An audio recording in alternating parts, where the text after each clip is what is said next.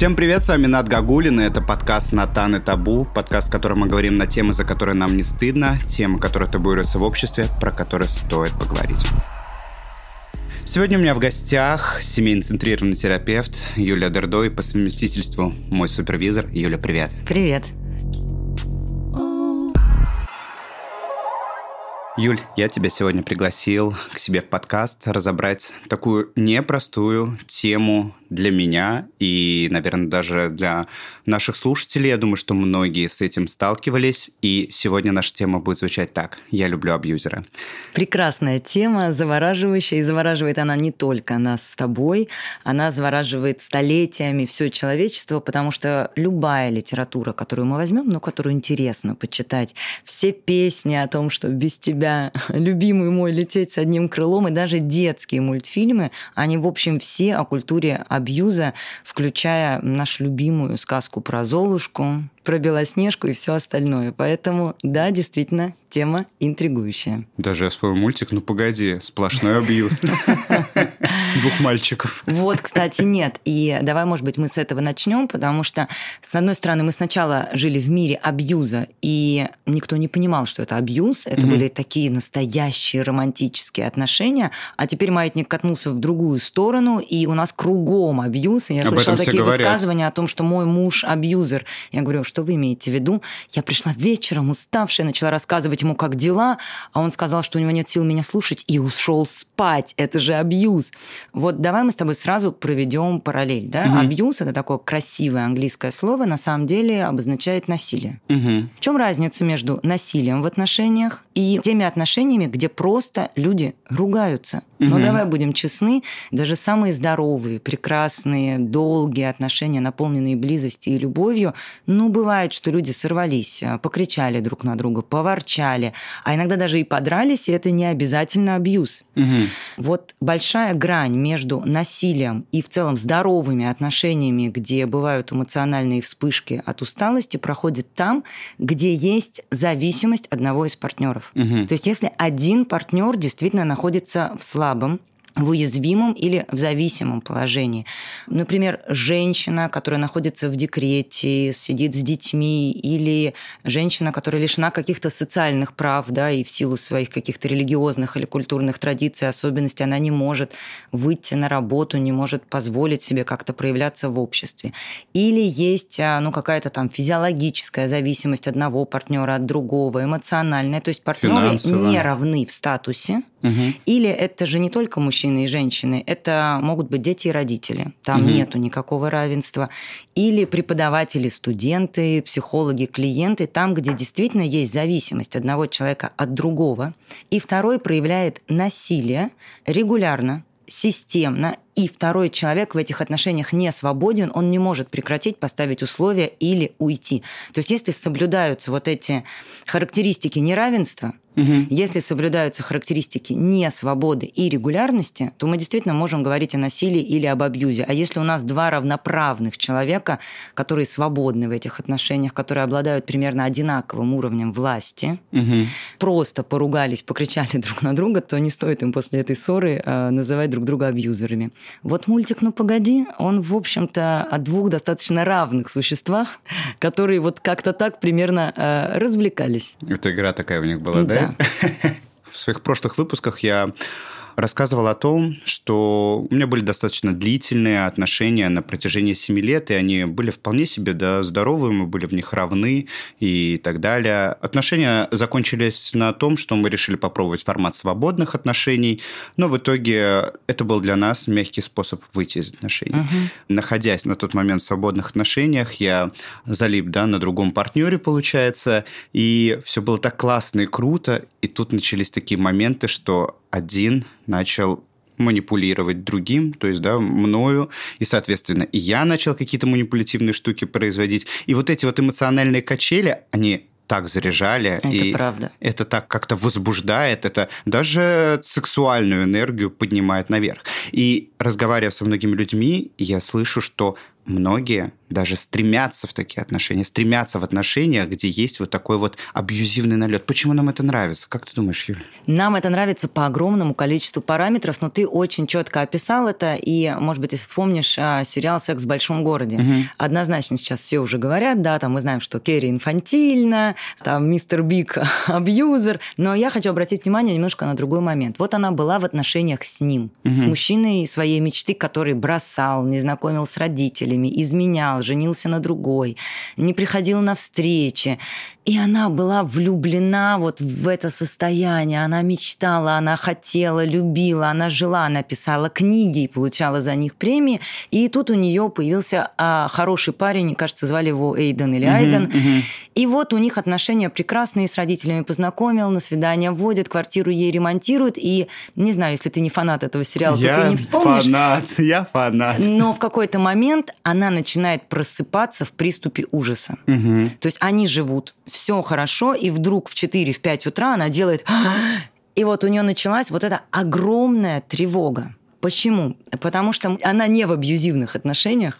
Здоровьем пахнет. Здоровьем да, пахнет, а а кортизол у нее вырабатывается, она привыкла жить в стрессе. Угу. И если раньше мистер Биг и эти отношения, по сути, выполняли такую функцию громоотвода, они угу. забирали вот эту лишнюю тревогу, они ее контейнировали. Если Кэрри у нас такая тревожная, то эту тревогу надо было куда-то девать. И он был идеальным громоотводом, он все время ее отвлекал, она все время девала тревогу в него. Где он, с кем он позвонит, не позвонит, позовет, не позовет, женится, не женится. И таким образом лишняя тревога ну, сжигалась, улетучивалась.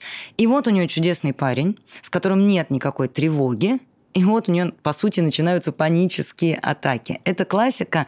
А вообще, почему я вам рассказываю такие истории? Потому что ты мне задал такой общий вопрос. Угу. Я думаю, с какой стороны к него подойти. Но почему нам так нравятся абьюзивные отношения? Первое, потому что вернемся корнями в детство. Мы все хотим исцелиться. Угу. Мы все хотим здоровья, сознательно или бессознательно, в зависимости от того, какой психотерапевтической концепции вы придерживаетесь. Но жизнь – это самая лучшая психотерапия. Когда мы живем, мы становимся взрослее, сильнее, мы набираемся опыта, и у нас есть возможность пережить свои травмы, исцелить, стать гораздо более сильными. И вообще обычно мудрость все-таки приходит с возрастом, как и внутренний покой. И в этом смысле первая привлекательность абьюзеров, потому что мы живем в культуре насилия. Угу. И мы с тобой, несмотря на то, что у нас есть, скажу кокетливо, некоторая разница в возрасте, тем не менее, все равно детство у нас было примерно одинаковым, и это детство было абсолютно выращенное в насилии. В детских садах стыжения, обиды, школьные буллинги. школьные буллинги, не считая отношения с родителями, даже если кому-то с родителями повезло, и родители были теплые, отзывчивые, любящие. Сама культура отношений, ну вот я вспоминаю даже еще, когда я ребенка родила, я-то уже вот сделала это не так давно, и вот я в роддоме держу ее на руках, она плачет, и я держу, и качаю, и качаю, и качаю, заходит няня и очень ворчливо мне говорит, что вы ее балуете, вы что, всю жизнь ее так будете на руках носить? Я говорю, ну да, так и буду. У нас у всех есть вот эти детские травмы, когда нас отвергали. Угу. Даже не потому, что родители там, были сами травмированы, а даже если родители были теплые, любящие и заботливые, они не всегда могли быть рядом, иногда не приходили вовремя, иногда им не хватало денег, иногда каких-то собственных сил, иногда какая-нибудь добрая медсестра, педиатр или, или соседка говорила, что с ребенком так нельзя, да, ему проораться, иначе вот разбалуешь, или угу. выйдите отсюда, вы мешаете нам делать прививку. И у нас есть вот эта самая травма, точнее, очень неприятный детский опыт, где нам было одиноко, где мы были отвержены, и в детстве это непереносимо. Угу. Когда есть что-то непереносимое, оно как бы откладывается куда-то на будущее. В сознании, да, каждый может, наверное, вспомнить эту мысль. Вот когда я вырасту, я все сделаю по-другому. Вот не купила мне мама киндер-сюрприз, а я вырасту и куплю себе 100 киндер-сюрпризов. Или я куплю себе сам эти кроссовки. Вот я вырасту и вообще не буду ходить в школу, буду целый день лежать на диване и играть в компьютер. Вот эти мысли мы можем помнить. А мысли про то, что я такой отвергнутый, мне так одиноко, вот я вырасту, я стану таким человеком, что никто меня больше не отвергнет. Вот бессознательно у каждого из нас такая мысль проскакивает. Юля, как ты думаешь, думаешь, это связано с типом привязанности еще, который по Болби? Конечно, я по сути, ну, давай мы тогда про терминологию поговорим попозже. Ага. Я вот закончу эту мысль, и потом, если хочешь, вернемся к типам привязанности, угу. расскажу про это поподробнее. Но суть в том, что если вырасти и купить киндер-сюрприз мы можем, то для того, чтобы меня больше никто не отверг, мне нужно найти того, кто меня отвергает. Потому что когда я встречаю хорошего, теплого парня, который меня любит, который ко мне хорошо относится. Что мне отыгрывать? Я, по сути, прихожу в квартиру, которая завалена киндер-сюрпризами. Что мне теперь идти в магазин и еще один себе покупать? Я не могу реализоваться. Я не могу доказать себе, что я стала такой, что никто меня больше не отвергнет. Поэтому я бессознательно нахожу того, кто меня отвергает. По сути, я нахожу вот эту голодную квартиру, из которой я могу пойти в магазин и заваливать ее продуктами. Я нахожу того, кто меня отвергает, потому что для меня это очень узнаваемая ситуация. И дальше я начинаю пытаться стать для него той, которую он полюбит, не отвергнет, той единственной для того, чтобы отыграть свою детскую травму, но, к сожалению, это практически никогда не удается, потому что, ну да, очевидно, я описываю созависимые отношения. Uh-huh, uh-huh. Созависимые отношения, в них основная беда, что в них глубинная идея, что другой человек зависит от меня. Вот это слияние. Угу. Ребенку ведь очень небезопасно в отношениях с родителями. Он ими не управляет, они взрослые, старшие, а без них он не выживет. И ребенок начинает обладать магическим мышлением. Я могу как бы расколдовать маму. Я буду учиться на пятерке, она никогда не будет кричать. Я приготовлю ей завтрак или я не испачкаю платье, и мамочка меня полюбит. Ребенок бедный не понимает, что будет мама кричать или нет, зависит от ее культуры, воспитания, от того, выспалась она или нет. Мама мама от нее не зависит, и папа не бросит пить вне зависимости от того, хороший ты мальчик или плохой. Но по большому счету во взрослую жизнь мы приходим ровно с той же установкой. Если я буду секси и похудею, он меня не бросит. Или если я сейчас правильно напишу ему смс он чувствует, что он меня теряет, тогда он... И с одной стороны, это про мою власть, это про мою попытку управлять другим человеком, чтобы доказать себе, что я стала настолько всемогущей, что никто и никогда меня не бросит и не отвергнет. Но беда в том, что базовая идея остается такой, я думаю, что от моего поведения зависит другой человек. Я пытаюсь меняться так, чтобы он меня полюбил. А это всегда как бы зависимость, потому что если он меня не любит, я вместо того, чтобы обозначить свои границы, уйти, пожалеть себя, я себя начинаю винить. Это я недостаточно его или ее э, соблазнила. И, в общем, я опять становлюсь лучше, чтобы как-то повлиять на него. Эти отношения ходят по огромному кругу. То есть вот это одна часть привлекательности. У меня глаза с каждым твоим словом все округляются, округляются. Я узнаю в них себя. Вот. А вторая часть привлекательности, она не психологическая, она психофизиологическая. Она просто гормональная. Ведь когда рядом со мной человек, которого мне надо удерживать, которого я боюсь потерять, делать, который то пропадает, то исчезает, то кричит на меня, то вдруг прощает, то просто на уровне гормонов, нейромедиаторов, ну вот я, я не буду уходить, я все-таки не медик, но угу. сам факт, что когда я боюсь его потерять, у меня много адреналина. У меня много кортизола, у меня много одиночества, и страха, и тревоги, и всего остального это зашкаливает, и вдруг этот человек приближается, и я чувствую успокоение. И возникают э, гормоны-антагонисты, да, у меня тут же вот он приблизился, и мне вдруг уже не страшно. И у меня уже есть эндорфины, и у меня уже есть окситоцинчик. И, конечно же, правда, в прямом смысле этого слова, опасные отношения гораздо сильнее, привлекательнее, в них есть кайф а, сродни наркотическому. Потому что когда я просто в близких отношениях, у меня много нежности у меня много тепла. И даже если у меня сексуальная близость в этих отношениях, она построена, ну, там понятно, что от любых поглаживаний, от любых прикосновений, объятий и поцелуя вырабатывается окситоцин. Но когда у меня секс с небезопасным партнером, это не просто близость, нежность и тепло, это и успокоение, и страх потерять, и вот этот реванш, и эта острота, что есть только сейчас минута близости, а завтра он может снова куда-то исчезнуть.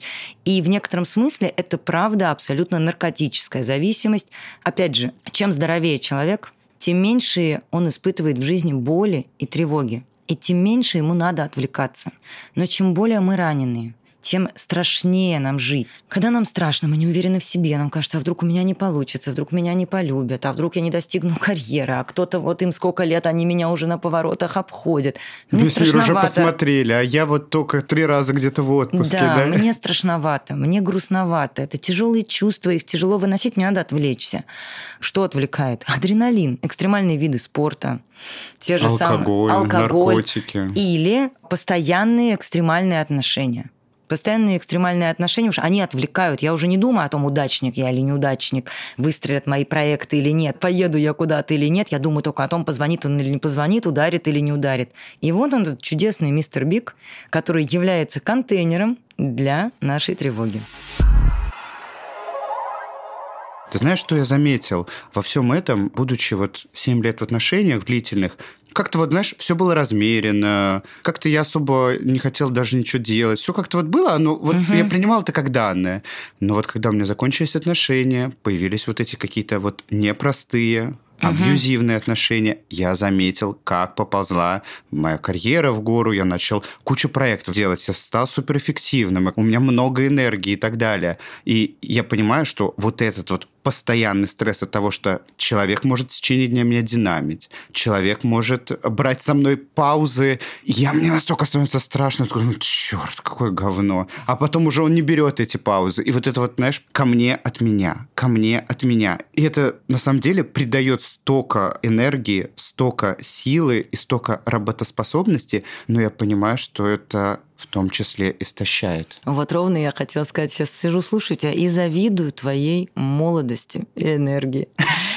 Потому что в какой-то момент, да, я абсолютно согласна, в этом много адреналина и страха, как ты говоришь. А когда страшно и больно, возникает очень много злости. Злость – это энергия, на которой можно горы свернуть, доказать. Это так такая мотивация. И, наверное, в какие-то юные годы иметь вот эту энергию злости, не спать ночами, придумывать проекты, доказывать. Приезжать караулить около дома. Конечно, да. В этом и... Вот это же очень кайфовое, наполненное, такое мощное состояние.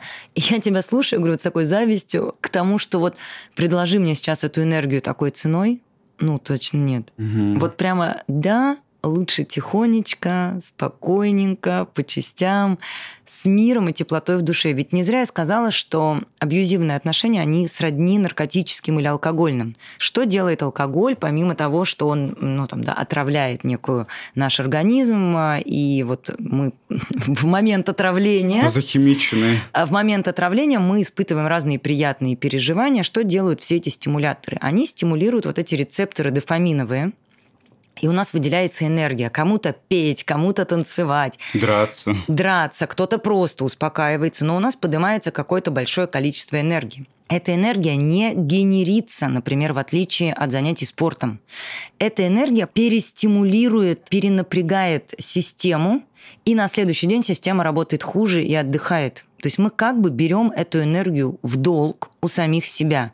И сегодня мы приняли стимулирующее, и мы чувствуем себя весело, хорошо, расслабленно, энергично, а потом мы какое-то время лежим пластом, грустим, не находим в себе сил, и в этом смысле отношения, ну какая разница, чем мы, мы это стимулируем, алкоголем или страхом потерять э, любимого, да, или любимую. А, мы берем эту энергию у самих себя. Это правда злит, драйвит. Можно сделать прорывы, можно свернуть горы. К сожалению, жить в этом состоянии невозможно, а что самое главное или грустное, например, для меня лично, в этом состоянии невозможно чувствовать себя счастливым и хорошо. Это правда. Количественные результаты мы получаем. Меньше спим, чаще всего худеем, лучше выглядим, совершаем результаты по работе, но насладиться этими цифрами не можем. Угу. Выдохнуть и остановиться и почувствовать себя хорошо тоже не можем. В этот момент мы скорее действуем из страха. Приведу такой пример, знаешь, материнский. Вот есть очень разные же состояния, не знаю, с детьми. Когда ты берешь их на руки, обнимаешь, они тебе вкусно пахнут.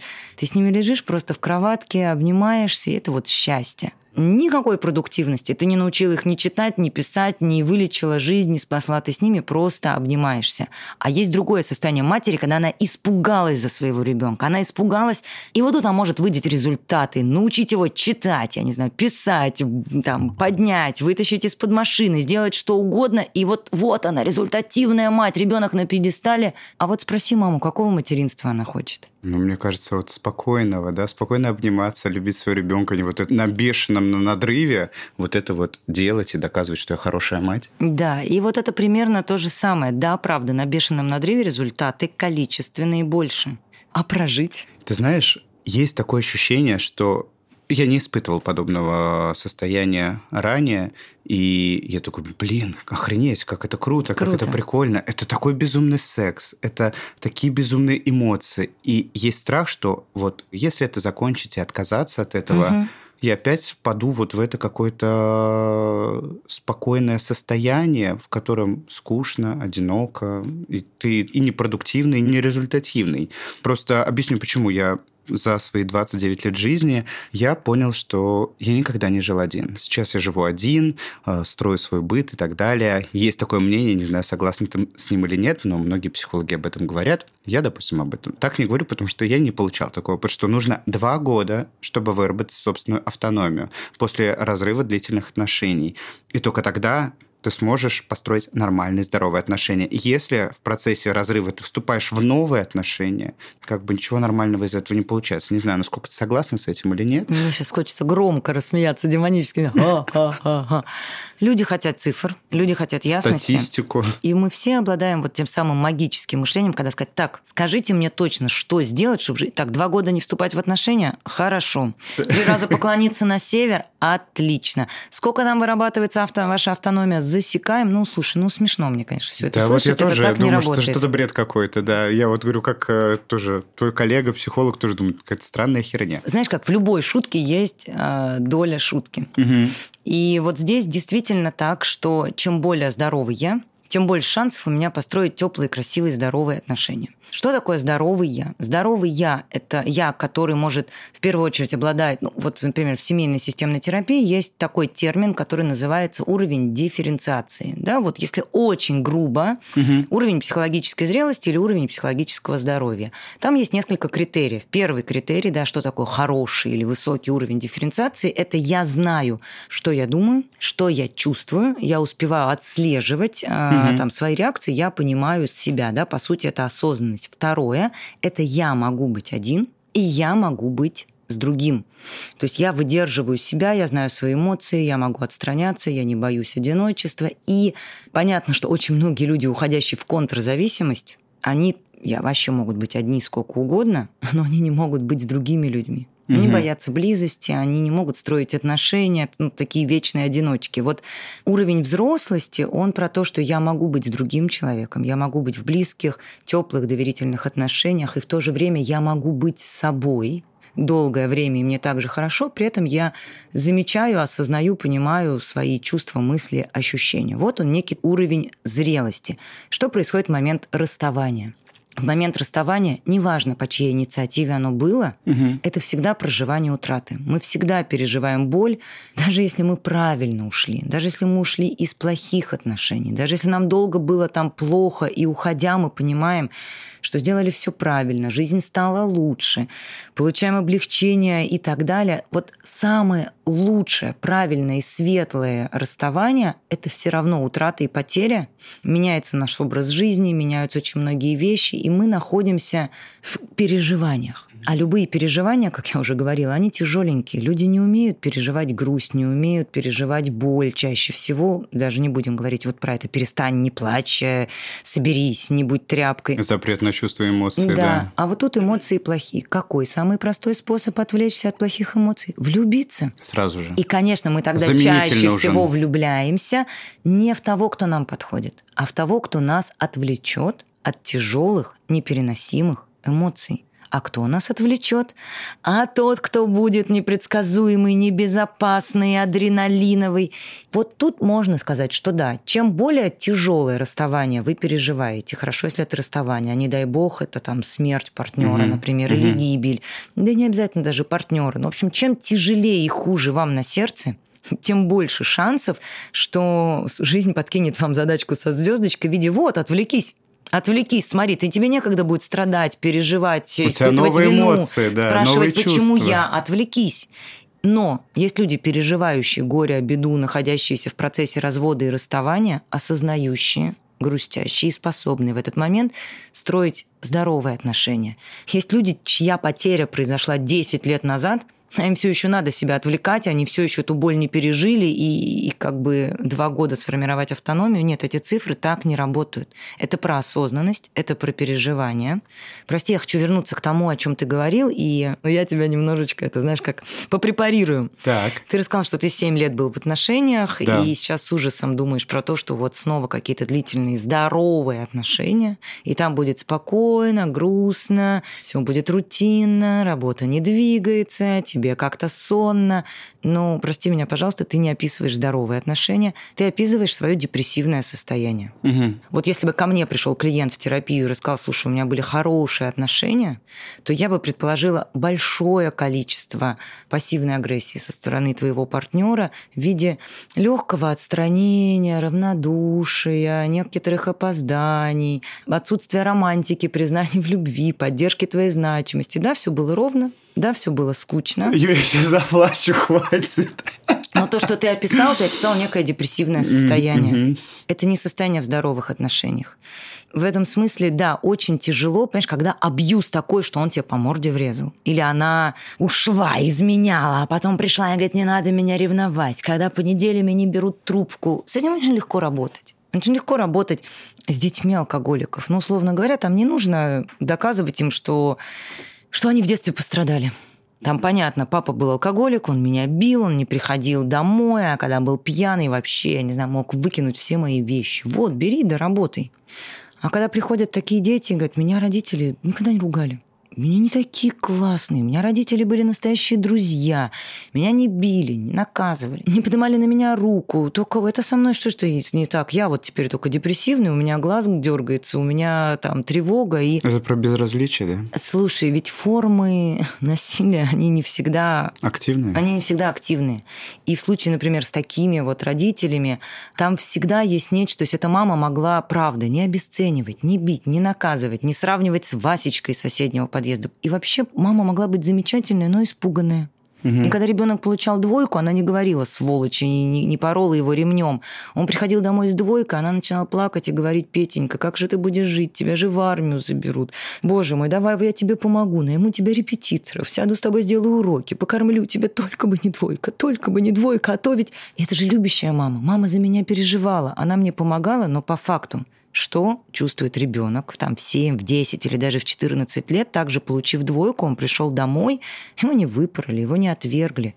Но мама испугалась так, что он подумал, боже, со мной что-то не то, я не выживу, и в дальнейшем вот у нас тревожное расстройство. Угу. Понимаешь, ведь тут очень важно понять свою злость. Угу. Ведь когда мама отлупила за двойку, можно на нее разозлиться и сказать, так, стоп, это были мамины травмы, это она меня отлупила, можно на нее разозлиться. И когда мы злимся, мы есть у себя. Угу. Мы можем у себя защитить, это очень растит нашу уверенность в себе. Я у себя есть, я могу себя отстоять. Разозлиться, ты не знаешь, что сейчас надо позвонить маме и накричать за нее за все прошлое. Внутренне разозлиться, искать со мной все в порядке. Это она боялась.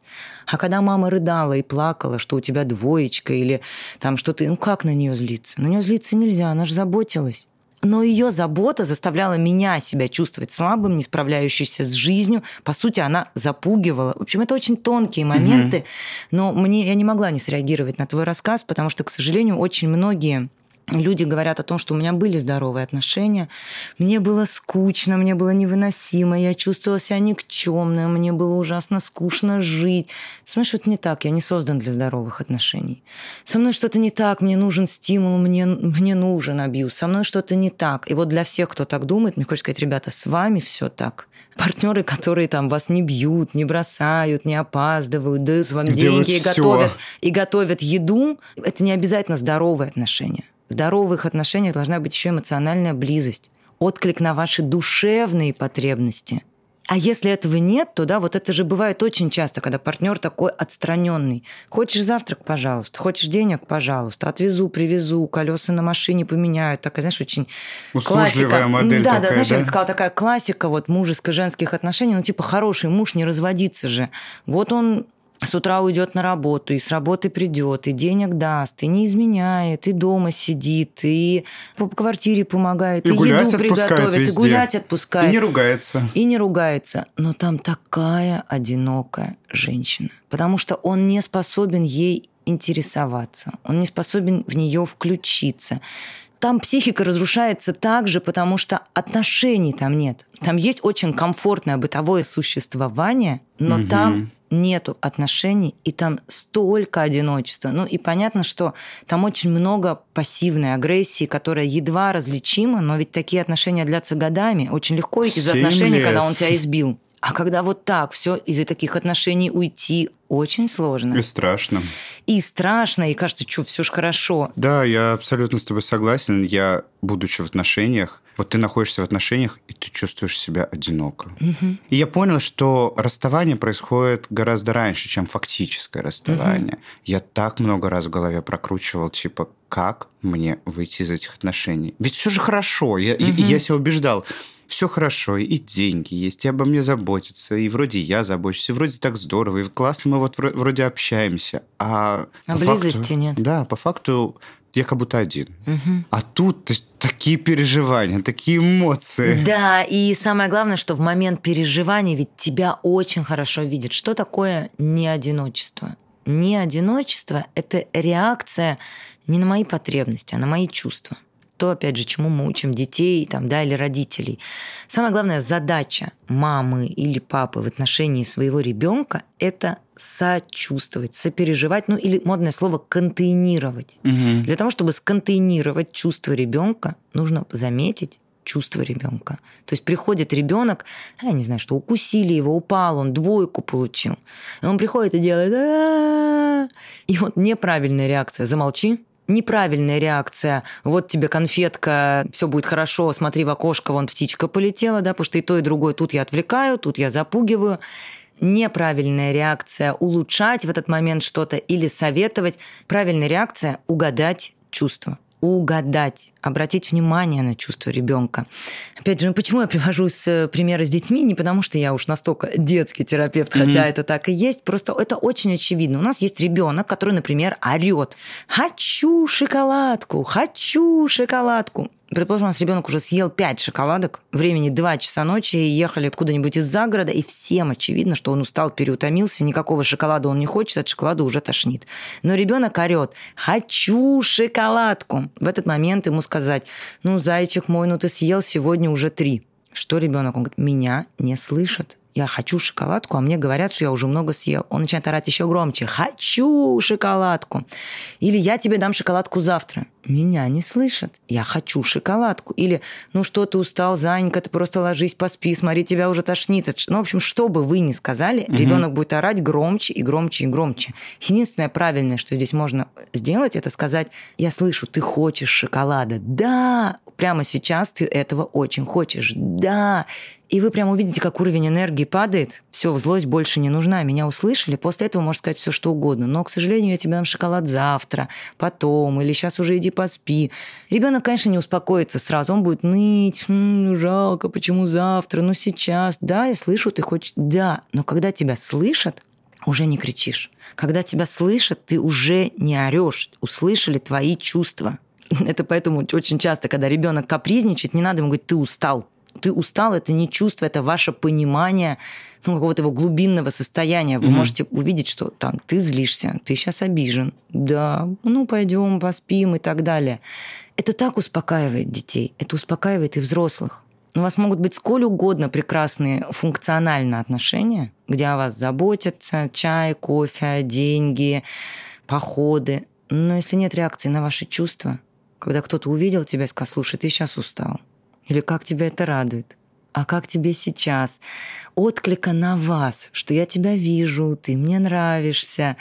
Вот этого восхищения, когда видят тебя, вот та близость, которую мы все ищем в отношениях. Правда, вот эта близость детско-родительская, но в каком смысле детско-родительская? Когда мама меня узнает, когда она видит меня и расплывается в улыбке. Угу когда она хочет быть рядом, проводить со мной время, когда она узнает и откликается на мои чувства, даже если я плохо себя веду. Вот эта близость, разделять чувства друг друга, ходить на свидания, переживания делить от прогулок, путешествий, театров. Вот то, что делает нас близкими. Функциональные отношения, когда партнер заботится, это такая мама, которая кашу сварила, на плите оставила, одежду погладила, в школу отправила, но но я одинок. Сто процентов. Хорошие отношения, но я бы не назвала их здоровыми. Очень много одиночества, очень много отстраненности в этих отношениях. Так и было. Сегодня ты просто попадаешь в мое сердце. Как бы мне после, после записи не расплакаться и не уткнуться в подушку. Ну, подожди, ну поплакать. Мне кажется, это очень драгоценно признавать свои раны и их оплакивать. Я Правда, оплакать и погрустить, и сказать, да, вот так, вот мне было одиноко, знаешь, как я терапевт, мне нравится, когда люди плачут, но в этом есть драгоценность. Признать свои потери, и дать себе возможность их оплакать. Это тоже ведь так сильно нормализует. Никогда у меня все было прекрасно, я вышел, но что-то я никак не могу собраться. Что со мной не так? Все со мной так. Мне было много лет одиноко. Я имею право про это грустить. Я имею право бережно к себе относиться в тех местах, где мне больно. Согласен с тобой такой вопрос к тебе будет. Вот я даже по себе сужу, э, что чем дальше от нас отстраняются, тем сильнее ты начинаешь усиливать хватку. Вот говоря, да, про абьюзивные отношения, тебе хочется быстрее, быстрее, еще больше да. схватиться. И ты тем самым как будто бы сам разрушаешь эти отношения, потому что начинаешь давить партнера, давить собой. Это вот из-за страха потерять? Ну, поехали. У нас много объяснений этому. Первое. Мы все в той или иной мере травмированы. Мне кажется, здоровое поколение еще ни одно не выросла. Все-таки, правда, детство у нас у всех, даже самыми лучшими родителями, было непростое. И в этом смысле вот этот человек, да, который не очень безопасный в отношениях, он для нас привлекательное яблоко, малина, калорийный банан. Вот как мы видим, вот-вот, с ним как бы я могу исцелить свои детские травмы. Это такой приз, к которому нас очень сильно тянет, мы боимся его потерять, и поэтому, правда, за этим призом бежим. Это раз. Второе это на таком неком психофизиологическом уровне неконтролируемое подкрепление. Эффект казино. Эффект казино, когда я не знаю, выиграю или я не проиграю, я все время жду, и вот у меня потеря, потеря, а потом вот это выигрыш, и дальше всегда вот это выигрыш, который хочется ввести в систему, и желание отыграться, это такой некий эффект казино, понимаешь, непредсказуемость. Нас очень цепляет непредсказуемость, и нам хочется ее упорядочить. Это опять же играет против нас. Ну и третье мы очень боимся потерять. Это такая вот у нас как бы физиология. Много экспериментов на эту тему. Самый простой социальный эксперимент. Людей сажали. Одним давали, показывали какие-то кружки, угу. вторым давали эти кружки, ну, типа дарили их, давали им на ночь попользоваться, угу. просто подержать в руках. И вот, а другим просто показывали. Они утром приходили, и вот те, кто кому просто эти кружки показывали, они стояли на полке, были готовы их купить типа, типа центов за 20. Те, у которых эти кружки побыли и переночевали, они были готовы там за 5-7 долларов покупать эти угу. кружки. То, что нам дали уже в руки, у нас забирают, а очень не хочется терять. Даже если это абсолютная ерунда, ну, посмотрите, все вот эти уличные мошенники, они что предлагают? Они вам пытаются впихнуть. Книжки. Они вам пытаются их впихнуть, потому что когда ты уже подержал в руках, тебе уже ну, неловко, неудобно, уже как-то вот отдавать не хочется. Это абсолютно абсолютно физиологический процесс. Тысячи лет мы пытались все себе хапнуть. Ну, почему мы сейчас все переедаем? Потому что если что-то калорийное и сладкое, все наши гормоны, мозг, рецепторы кричат «сожри, сожри, сожри, сожри». Ну, потому что если в древности твой предок набредал на кусты с малиной или на пальму с бананами или на что-то съестное, то надо было наесться, ну, на месяц вперед. Нам уже не надо столько есть. Это неразумно. Но невозможно отказаться от сладкого, соленого или жирного. Здесь то же самое. Есть человек, который у тебя есть, и вот он уходит, и, в общем, как лишние калории, да, не ешь ты это лишнее пирожное, отдай его обратно, откажись, но потерять человека, наша природа против нас в этом смысле, и чем больше шансов потерять, тем сильнее мы хватаемся. И вот здесь, ну что, осознанно приходится себя переучивать, ровно как с едой. Успокаивать себе и говорить, ну, в данном случае, Юленька, ты не умираешь с голоду, это твои физиологические, там, не знаю, рецепторы говорят, съешь на ночь очередной тортик. И то, что тебе кажется, что желудок сжимается от голода, прям правда. А, ты не умрешь. Б. Ты переешь, будет тяжесть в животе. В общем, договариваться, утешать себя, успокаивать себя. Это то, чему мы учимся на экстремальном вождении. Когда тебя куда-то заносит, то эм, хочется крутить руль в другую сторону. И нужно сделать вдох-выдох и сказать, так, стоп, мне сейчас нужно повернуть руль в сторону заноса осознанность, угу. вот эта пауза между стимулом и реакцией. И в зависимых отношениях то же самое. Он уходит, он меня посылает, он говорит, ты тварь, я тебя ненавижу, и мне хочется доказать, что я хорошая. Мне хочется бежать за ним. Мне хочется... Чтобы ты любил меня. Чтобы он любил меня, и в этом месте... Что да, я достоин быть с тобой. Чем здоровый, условно говоря, психический человек от нездорового отличается, бежать за таким хочется и тому, и другому. Просто здоровый человек способен между стимулом и реакцией сделать паузу и сказать угу. себе, так, стоп, со мной все хорошо, сколько мне сейчас лет. Я, правда, психологически чувствую себя трехлетним, и кажется, если он уйдет, второго такого не будет. Я угу. все потеряю, я ничего не выживу без него. Мне не три года. Мне без него будет грустно, я буду какое-то время стуча- скучать, но а, я выживу. Я могу успокоиться. Я могу остаться один. Вот идея, я никого больше не найду. Ну, да, правда. Звучит смешно. И в этом месте возможно сделать паузу, отказаться от пирожного, повернуть руль в сторону заноса, не побежать за вот таким уходящим человеком путем успокоения себя, делает нас гораздо более здоровыми.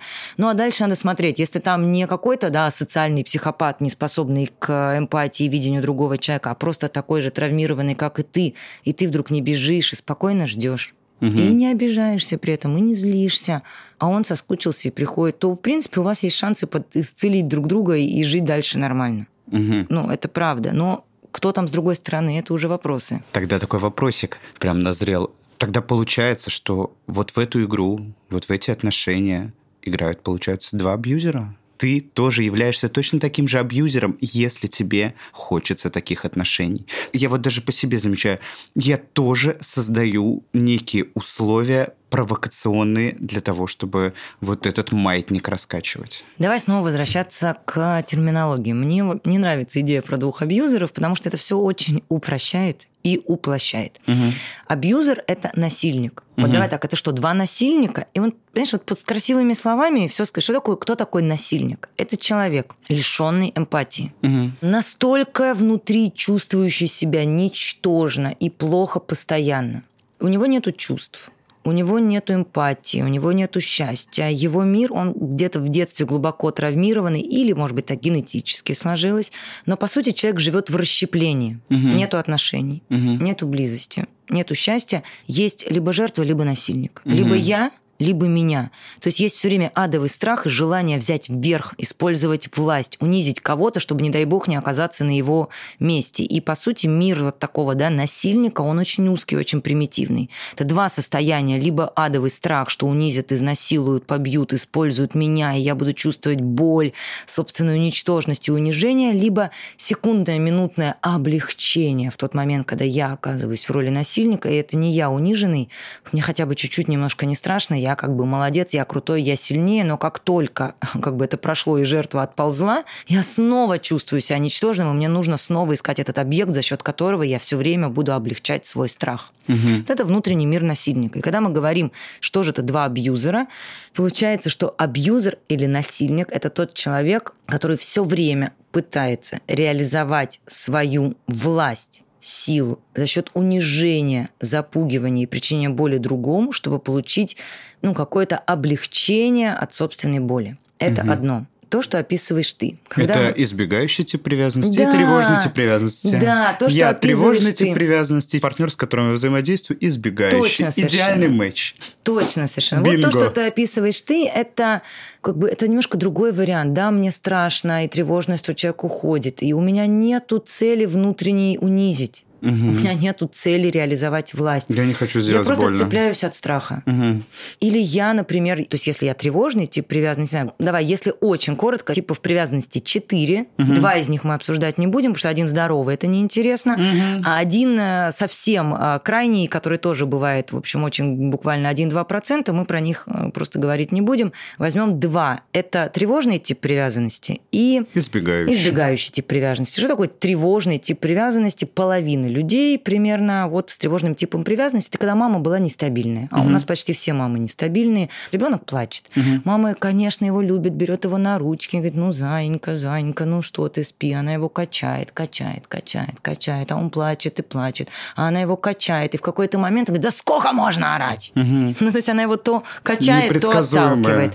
То, значит, у мамы есть силы, Ко ей дали меня, на да, работе вот это? премию, и она все, мой зайчик, мы все решим, куплю тебе что хочешь и так далее. Тут ее с работы уволили, она пришла и говорит, сколько можно твое лего ты везде разбрасываешь? А вот такой непредсказуемый тип привязанности формирует у нас тревожный тип привязанности, то есть нам все время страшно в отношениях, что нас отвергнут, э, что человек сейчас уйдет, что он э, спрячется. Если даже человек просто ушел в другую комнату, опоздал на пять минут, нам кажется, все, он нас разлюбил, он бросил ему сидеть одному в другой комнате лучше, чем со мной, он меня не любит. Вот у него плохое настроение, значит, это из-за меня. Да, да, да. И, в общем, это нам страшновато в отношениях. Нам все время хочется к нему, к нашему партнеру тянуться. Что такое избегающий тип привязанности? Избегающий тип привязанности – это когда родитель был отсутствующий. Много работал, активно выпивал, э, не замечал эмоций. Или, ну вот просто как бы этих отношений не было. И тогда человек настолько устает ждать любви, что он говорит, тогда я вообще никому приближаться не буду. То есть он становится таким немножко контрзависимым, отстраненным.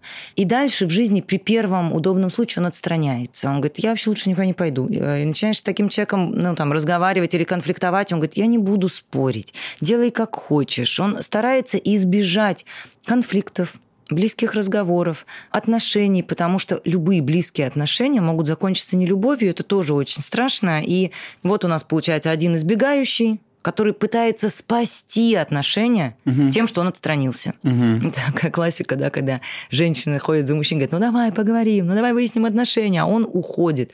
Он уходит не потому, что он равнодушный, он уходит не потому, что ему все равно, он уходит, потому что это его способ сохранить отношения. Он, понимаешь, угу. начните вы сейчас разговаривать, это же конфликт будет. А вы на него накричите. Раз вы накричите, вы его не любите. А раз вы его не любите, а он, в общем-то, и сам не очень верит, что его любят, у него такой детский опыт, поэтому лучше он избежит сложного разговора и лишний раз не придет вообще домой ночевать, лишь бы конфликт не провоцировать. А кажется, тревожному-то он не приходит, потому что ему где-то лучше, чем да, со мной. Да, да, да. Вот, это коротко, если про тревожный и избегающий. Почему между ними такой идеальный матч? А смотри, ведь на самом деле у нас всего три вида матчей, и они два идеальных, один э, плохой. Хороший вид э, привязанности и очень частый тревожный тревожный. Угу. Нападение нападение это ровно когда почему ты пришел, я тебя ждала так поздно. Это я почему так поздно пришел, да потому что я прихожу, а ты сама вечно в телефон. Это я в телефоне, да я в телефоне сижу, потому что ты не обращаешь на меня внимания. Это я не обращаю на тебя внимания. Ты вообще мне рубашки не гладишь, не готовишь. Нападение нападение прекрасный матч двух тревожных вот эти конфликты, когда они оба обвиняют друг друга, выясняют, кто из них э, не прав. Неправда. Вот, это прекрасный матч. Второй матч – это нападение, избегание. Собственно, когда сколько можно, ты со мной не разговариваешь, не общаешься, мы не проводим время вместе, ты не уделяешь мне внимания, а второй говорит, ну, ладно, ладно, успокойся, сходим куда-нибудь или, или просто отмалчивается. Угу. И это два, ну, как бы две рабочие формы отношений или стандартные. А вот есть третье – отстранение, отстранение. Ну, в общем, когда из этих первых двух один просто перестает орать. Он говорит, все, бесполезно. Угу. Сколько бы я ни орал, не закатывал истерику, он все равно меня не услышит. И, в принципе, вот это 70%, 80% расставания в течение года. То есть это та форма отношений, где один отстраненный, Второй, второй отстраненный, встреч, скандалов, разборок не происходит, шансов на отношения, на близость нет никаких. Поэтому вот первые два у нас идеальные матчи. Угу. Ну, а третий просто не может существовать, отстранение, отстранение. Поэтому, когда у нас есть какая-то форма отношения, где скандалят, а потом скандалы закончились, плохой знак. Хм, как наша жизнь непроста. Да. Вернемся к, к двум абьюзерам. Так. К два абьюзера. Один, а, который, и мы сказали, что вот у нас есть классический образ угу. насильника, я его описала. Так вот, равные отношения где один закрывается в комнату и говорит, я не хочу с тобой разговаривать, поговорим потом, а второй стучит кулаками и говорит, поговори со мной. Угу.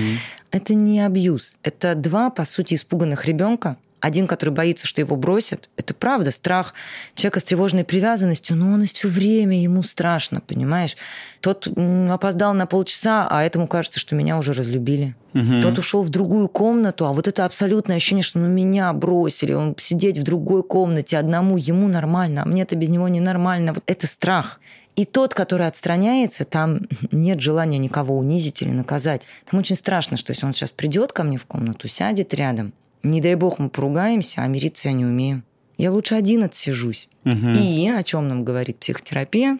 О том, что типы привязанности могут меняться. Что если люди вот в таких сложных отношениях научаются выдерживать другого? Ну, например, я тревожный тип, мой партнер отстраняется, сидит, читает в другой комнате, а мне страшно, мне хочется бежать и говорить ему, почему, почему ты не проводишь со мной время. А я вместо этих претензий делаю вдох-выдох и думаю, так, Юленька, тебе сейчас страшно, тебе кажется, тебя бросили. Ну-ка, там, давай, моя девочка, я тебя пожалею, сейчас успокою. А давай проверим, правда ли он бросил или просто сидит в комнате. М-м, сидит. А тебе хочется, а тебе хочется больше внимания. Как мне сейчас одиноко, и внимания не хватает, ну очень жаль, ну как я могу себя поддержать? И вот я успокоенная, утешившись, захожу в соседнюю комнату не с претензией, не с наездом почему-то от меня ушел, не даешь мне внимания, а mm я подхожу, просто обнимаю и говорю, солнышко, давайте заварю чаю. Ему не страшно, он с такого момента готов включаться и говорит, слушай, точно, давай чаю завари, кино посмотрим. И мне легче. И вот в таких отношениях оба могут прийти, в общем, к здоровому типу привязанности, который нам не интересно, потому что люди со здоровым типом привязанности почти не страдают. И убегающего человека. Понимаешь, ведь проблема в том, что чем дальше он убегает, тем быстрее нам хочется его догнать и навалять, докричаться, как mm-hmm. мне плохо он сделал, как зря он от меня ушел. А вот если научиться не наваливать ему, а дать ему это время отстраняться, дожидаться, радушно принимать, он тоже успокаивается, он тоже приходит к некой ну, безопасности, начинает делиться, открываться, идти навстречу. То есть вот типы привязанности, они точно совершенно меняются. Такое доращивание, да, вот этих да, деток доращивание, внутренних. доращивание происходит вот так. Ох, Юля, ты просто открыла для меня дивный новый мир. Я все это, конечно, знал в теории, но чтобы... Ты знаешь, э, я всегда э, себя ощущаю вот мне легко а, со своими клиентами, да, пациентами разбирать их кейсы, угу. подсвечивать это. Но когда ты сталкиваешься сам с какой-то жизненной ситуацией, я абсолютно точно себя чувствую сапожником без сапог. Мне кажется, это норма здоровья. Ничего хуже нет высокомерного психотерапевта, который говорит, ха, я все свои проблемы решил. Вот для меня это признак крайнего непрофессионализма. Признавать свою человечность, признавать свою уязвимость. И мне кажется, лучшее, что мы можем дать своим клиентам, это признание, что, что мы человек. живые. Мы живые, понимаешь? Ведь когда я психотерапевт, который все свои проблемы видит и сам решает, это точно высокомерие и самоутверждение за счет клиентов. Уже нашим клиентам небезопасно. Тут сидит какой-то высокомерный гуру, который лучше, чем я, как вот и моя мать, отец, там училка в школе была такой же высокомерной, угу. лучше, чем я. Нет, как мы можем учить клиентов быть уязвимыми, если мы не уязвимы? Ну, как-то я понимаю, о чем ты говоришь. Я, ну, у меня есть свой психотерапевт, но это не про это, а, наверное, мой самый большой личностный рост и профессиональный был рост. Именно в тот момент, когда я призналась, что я уязвима. Я попадаю в беду. Я бываю раненый. Мне бывает больно, сложно в каких-то отношениях. И это нормально. Мне бывает грустно, больно, одиноко, и я при этом хорошая, я могу себя такую любить, уважать и поддерживать. И вот не стремление стать неуязвимой, а умение принять свою человеческую сущность, вот, наверное, то, что меня как-то и в жизни очень продвинуло. И я считаю, это мое главное качество, которое делает меня хорошим психотерапевтом. Наверное, это качество даже важнее, чем уровень образования. Юля, огромное тебе спасибо, что пришла в мой подкаст. Это просто... Я нашел кучу ответов на все вопросы. Я думаю, наши слушатели тоже найдут очень много ответов. Что ж, с вами был подкаст «Натан и Табу». Подписывайтесь на нас на всех мировых платформах. Также мы запустили для вас мерч, который вы можете увидеть на странице в Инстаграме. А, делитесь э, выпуском с друзьями и не забывайте добавлять закладки, сохранения. Сегодня у меня в гостях была Юлия Дердо, семейно-центрированный терапевт, психотерапевт, мой супервизор и просто прекрасный человек. Юля, спасибо. Да, пока. До встречи, пока.